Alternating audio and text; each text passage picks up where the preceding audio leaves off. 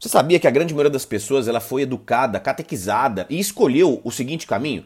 Você vai trabalhar 40 horas por semana durante 40 anos para chegar no final da sua vida e se aposentar com 40% do seu salário.